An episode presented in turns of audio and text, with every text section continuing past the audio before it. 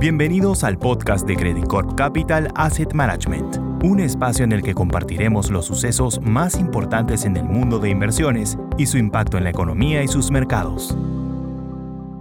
Hola, ¿cómo están? Soy Klaus Kenfe, Executive Director de Credit Corp Capital Asset Management y esta semana, que termina el 11 de noviembre, en realidad se puede resumir con el dato de inflación de Estados Unidos que salió hace dos días, ¿cierto?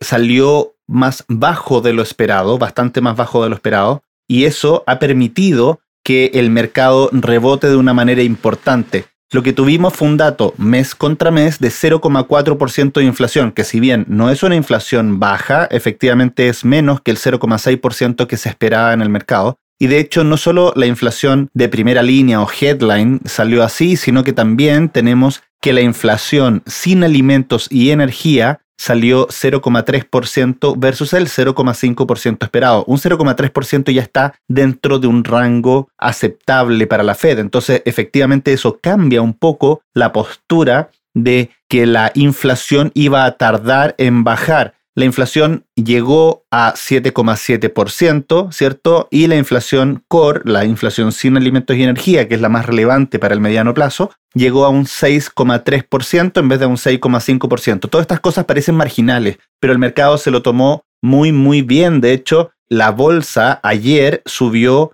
un 5% el S&P e incluso las acciones tecnológicas alcanzaron un 7, un 8%, que da cuenta de lo que llamamos un short squeeze, un apretón de personas que no estaban invertidas. El movimiento de ayer de alguna forma responde a una subida excesiva de la rentabilidad asociada a algún evento puntual que efectivamente cambia en parte los fundamentales, pero que mm, se ve y aumentada, ¿cierto? Por gente que sale a perseguir esta subida o gente que no estaba invertida que de alguna forma dice, uy, no me quiero quedar debajo de este carro, voy a comprar independiente de todo.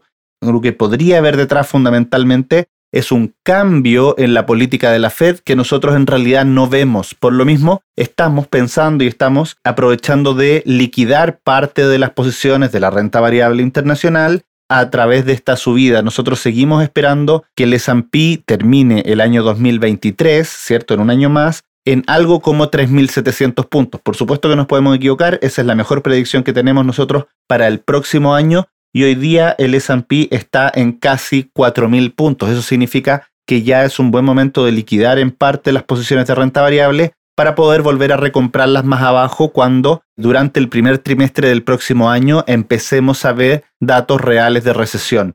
Nosotros seguimos esperando una recesión para el próximo año, seguimos esperando que la Fed suba tasas de manera importante y estas alcancen el 5%. Eso no quiere decir que la renta fija esté cara, pero efectivamente el rally que estamos viendo en la renta variable es más difícil de justificar. Por lo mismo, nos mantenemos full invertidos en renta fija y en renta variable aprovechamos esta subida para poder tomar en parte utilidades de esta recuperación del S&P que ya lleva una subida de algo como 14% desde los mínimos que vimos el mes pasado. Eso sería todo por hoy, que estén muy bien. Adiós.